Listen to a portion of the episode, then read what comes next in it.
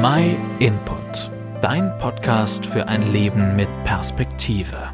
Stell dir mal vor, du sitzt in einer Veranstaltung in einem offiziellen Hörsaal der Stadt mit einem Vortrag zu einem Thema, das dich brennend interessiert. Doch während der Vortrag beginnt, merkst du auf einmal, dass das, was gesagt wird, ziemlich wenig mit dem zu tun hat, worum es eigentlich ursprünglich ging. Es wird am Thema vorbeigeredet.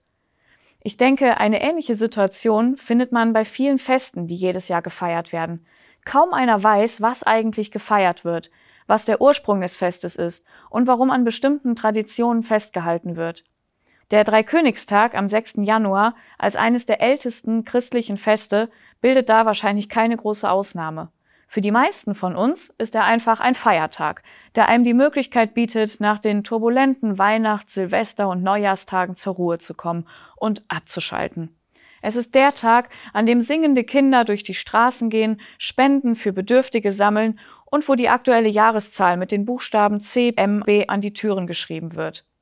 Auch hier wird schnell am Ursprung vorbeigelebt, weil ihn einfach niemand mehr kennt. Um den Ursprung von diesem Fest zu verstehen, muss man sehr weit zurückgehen. Man muss sämtliche Legenden, die sich im Laufe der Jahrhunderte angesammelt haben, hinter sich lassen und in der Bibel nachschauen, was dort über diese Männer steht, die heute als die drei Könige bekannt sind. Und hier, in der ältesten Quelle, die über dieses Ereignis berichtet, erfährt man auf einmal, dass nicht die Männer an sich die Hauptrolle spielen, sondern derjenige, den sie versuchten zu finden.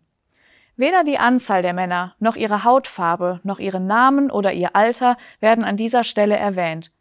Wichtig scheint nur die Frage, die sie stellten, während sie auf der Suche waren. Sie fragten, wo finden wir den König der Juden, der kürzlich geboren wurde? Wir haben seinen Stern aufgehen sehen und sind hergekommen, um ihn zu verehren. Sie wussten, dass es da einen König gab, den sie zwar nicht kannten, für den es sich aber lohnte, seine Heimat zu verlassen, viele Unbequemlichkeiten auf sich zu nehmen und mit Geschenken zu kommen, um ihm Ehre zu erweisen. Sie wussten nicht, was sie erwartete, aber sie wussten, dass diese Begegnung ihr Leben verändern würde. Der König, den sie fanden, war Jesus Christus, der Sohn Gottes. Er ist die Person, um die es geht. Denn er ist der Einzige, der das Leben von uns Menschen wirklich verändern kann. Man findet in der Bibel keine weiteren Informationen darüber, wie das Leben der Männer weiterging, nachdem sie Jesus Christus in Bethlehem gefunden hatten. Aber man erfährt sehr viel darüber, wie Jesus Christus gelebt hat, warum er auf die Erde gekommen ist und warum es sich lohnt, alles andere in den Hintergrund zu stellen und sich auf die Suche nach ihm zu machen. Denn er hat nicht nur damals das Leben der Menschen verändert, das will er heute noch genauso tun. Und alles Wichtige, was wir darüber wissen müssen, das können wir in der Bibel nachlesen.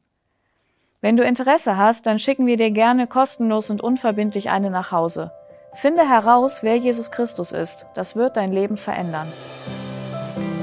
Vielen Dank, dass du dir den My Input Impuls angehört hast. Wenn du mehr wissen willst, geh auf unsere Website myinput.it oder folge uns auf YouTube, Facebook und Instagram.